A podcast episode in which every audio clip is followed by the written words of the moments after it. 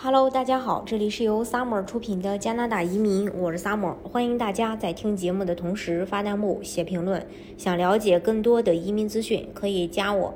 呃，二四二二七五四四三八，或者是关注公众号“老移民 Summer”，关注国内外最专业的移民交流平台，一起交流移民路上遇到的各种疑难问题，让移民无后顾之忧。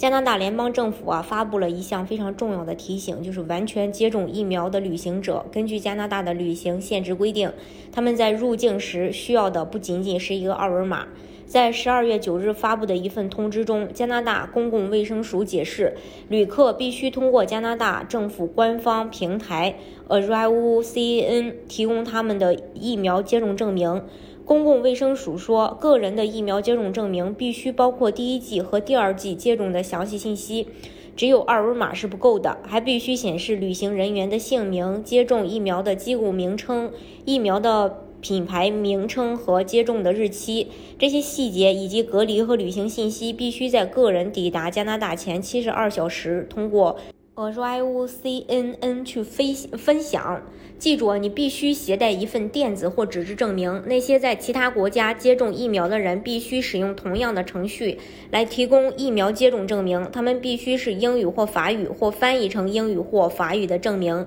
这一提醒是针对十一月三十日周二起，加拿大的旅行规则将发生重大变化。所有旅客必须完全接种疫苗，才能在加拿大乘坐航班或乘坐任何联邦运营的火车。加拿大接收的呃疫苗清单也在扩大，而接收的豁免只会越来越少。也就是说，不打疫苗的人将来寸步难行。同时，加拿大官网也更新了呃这个疫情旅行建议，其中提到了多个国家呃发现了引起疫情的这个 SARS-CoV 二。病毒的新变种，这个新的变种大家名字可能也听过，叫 Omicron。加拿大政府建议加拿大人格外要小心，请务必检查你的目的地是否存在这种新变体，这可能会影响你能否返回加拿大。建议说，应该在旅行前至少十四天在加拿大或国外完成一系列的疫苗接种。如果没有接种疫苗，在国际旅行时感染或传播导致。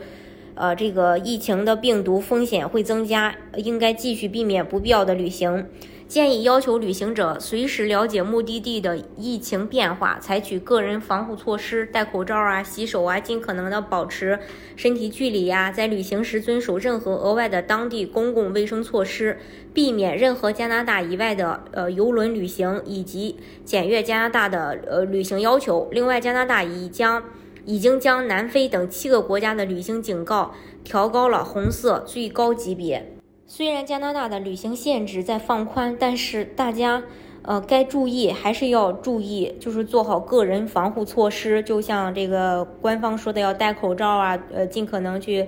呃保护保持这个身体的距离啊，去洗手啊，然后做好这个防护措施。这样的话，大家才有可能会避免呃给传染。